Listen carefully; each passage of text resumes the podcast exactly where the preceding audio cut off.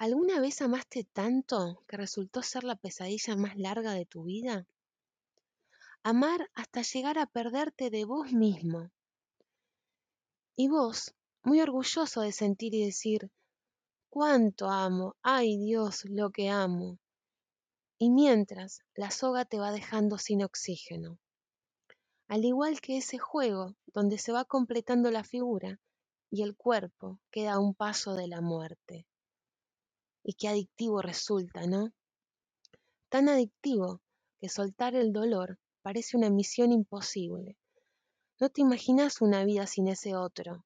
No te ves. Y claro, si ya te perdiste. Hoy queda el recuerdo de lo que pudiste ser. Y sí, por amar, amar tanto. ¿Acaso a eso lo podemos llamar amor?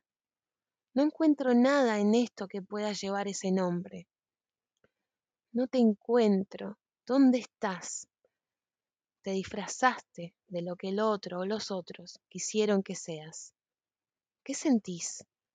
¿Algo te aprieta la mano? Date vuelta. Alguien te toma, te quiere ayudar.